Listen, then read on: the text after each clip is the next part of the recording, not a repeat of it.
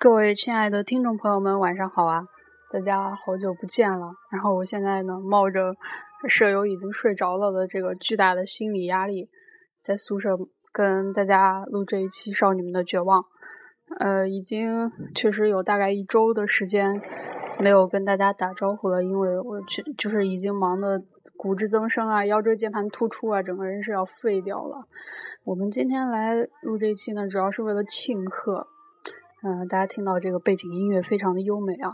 为了祝贺我们著名的这个国粹呃国粹艺术家李冰冰小姐的音乐作品《妈妈宝贝》入选小学生音乐课本，这真是一个非常非常非常大的荣誉啊！你知道，音乐小学生的音乐课本里面一般都是什么？呃，祖国，我的母亲，还有那个你是谁，为了谁，就那种特别正能，就特别爱国的，然后还有那种呃背着书包炸学堂那种特别积极向上的。但是我们李冰冰小姐这个妈妈宝贝呢，就竟然入选了，而且呢，她还唱的不是妈妈，她唱的是宝贝。所以我觉得，作为一个四十高龄的宝贝啊，这可能在。呃，不管说，这可能在全国都是罕见的，所以我们也替他开心。我觉得呢，这个事情有我们少女的绝望一份功劳。毕竟嘛，你知道这个格莱美遗珠啊，我们是连做三期，这个三期呢，累计的听众达到了将近，我看一下哈，这个累计听众达到了将近一万左右。啊，虽然有很多是我们的粉丝特别喜爱，然后一直点啊，但我觉得这个一万一万次的点击量里面，他可能就有那个呃小学音乐书的那个编辑啊，他也可能就有某些位高权重的这个人物，然后出于对我，因为我们的这番鉴赏之后呢，他怀着好奇的心理去点开了妈妈宝贝，然后结果非常沉醉，不能自拔。我觉得这个也是说不准的，所以呢，我们今天祝贺李冰冰小姐这个作品入选这么大的一个荣誉啊，可以说是对于她音乐道路一个非常重要的肯定。然后这马上我这马上就要熄灯了，给大家听一段今天她给腾讯视频录的一段这个视频，我觉得说的特别有道理，这个滔滔不绝的口才也快赶上我和轩轩了啊！我给大家听一段吧。这个可能效果不是太好，大家可以自己上新浪微博去搜索这个腾讯娱乐有你好看李冰冰版本。他在这个里面呢是穿着一个西装，然后感觉还挺大的，好像是个男士。然后里面穿着个白衬白 T 恤，胸都又露出来了，虽然没有胸。然后挥着一个黑色的扇子在那儿不停的扇呀，然后摇啊，还就还挺挺好玩的，像个说书的。大家来听一听吧。圈，唉，贵圈我觉得你称哪个圈都可以说贵圈称自己的圈子为贵圈或者称您的圈贵圈的话，它不乏有一些调侃的意思。今天这个有这个事儿，明天那个那事儿，大家最关注的无非就是八卦绯闻，不关心什么好的，这是一种人性的心理。以我这十几年拍戏的经验，就是没有任何一个剧组不是混乱的，但是结果都是伟大的。拍武打戏的时候。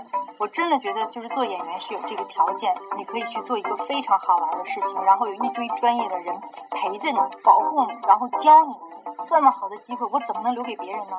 所以我一定要自己上。我看不到危险，当我受伤的时候，我才觉得哦，这个事儿是有危险的。所以我也受了很多伤。人家能忍，你也得能忍，重要得有这个品吧？你没这个品，你挣这个钱吗？你不要来这个了，好了。你连爱这个职业的资格都没有。我的初心是要做一个演员，我最大的梦想就是要做一个好演员。不能说是好也是你的哈，出名也是你的，赚钱也是你的，啊，光鲜也是你的，崇拜也是你的，朝九晚五是你的，男朋友也是你的，什么都是你的。你觉得这可能吗？那么你是演员，你又是明星，你既要会演戏，你还要肩负娱乐大众的这个责任。你做不到娱乐大众，你就不是一个合格的明星。做人要老实，艺术要调皮。我觉得生活就是最大的艺术。只要内心坚定，就能笑看娱乐。好，他的话就到这儿了。我觉得这是说的特别特别有道理，完全不是我们以前在采访上面看到那个经常冒出一些呃不着边际啊、毫无逻辑词语的那个李冰冰了，就。可能也是剪辑的缘故吧，感觉他语速特别快，然后说的东西也都特别有道理。就是，呃，你要挣这个钱，你就得吃这个苦。然后，比如说，生活是是什么来着？然后，艺术是调皮的。然后，做人要老实。哦，做人要老实，艺术要调皮。我觉得这个确实是他自己的一个呃价值观的一个体现吧。然后，对，马上也就是。二十五号他就要飞赴巴黎，然后参加这个呃跟迪奥合作的巴黎时装周了。然后呃，我听说了那个工作室呃十八要去，然后呢十八还在微博上担心自己这个行头的问题啊，他觉得他自己跟 High Fashion 实在是差太远了。他说他的衣服要么是那种特别鲜艳的民族风，要么是日韩的。他说他是不是得重新换装换换制装备呢？我我特别真诚的想对想对他说，我觉得你换装已经没有用了，你换脸吧。不不对，你换脸也没有用了。冰姐，我求你了，换人吧。呃，那么在这个非常得意俏皮的呃小妖精助理的这个协助下面呢，我希望他在巴黎时装周能够走的走的高贵，走的坦荡，走的贵气，走出咱们这个。大中华娱乐圈花旦的这个风范啊，跟赵薇一起，然后不知道他会带哪个，就是哪个时尚顾问过去，然后可能也是品牌提供服装。迪奥的风格呢，我不是特别熟悉，我希望他能够尽量的年轻一点，因为胖赵薇瘦了之后确实是挺美的。然后他们俩站一块儿呢，就免免不了要比较。然后你花呢，在年龄上也不占优势，在身高上呢也不占优势。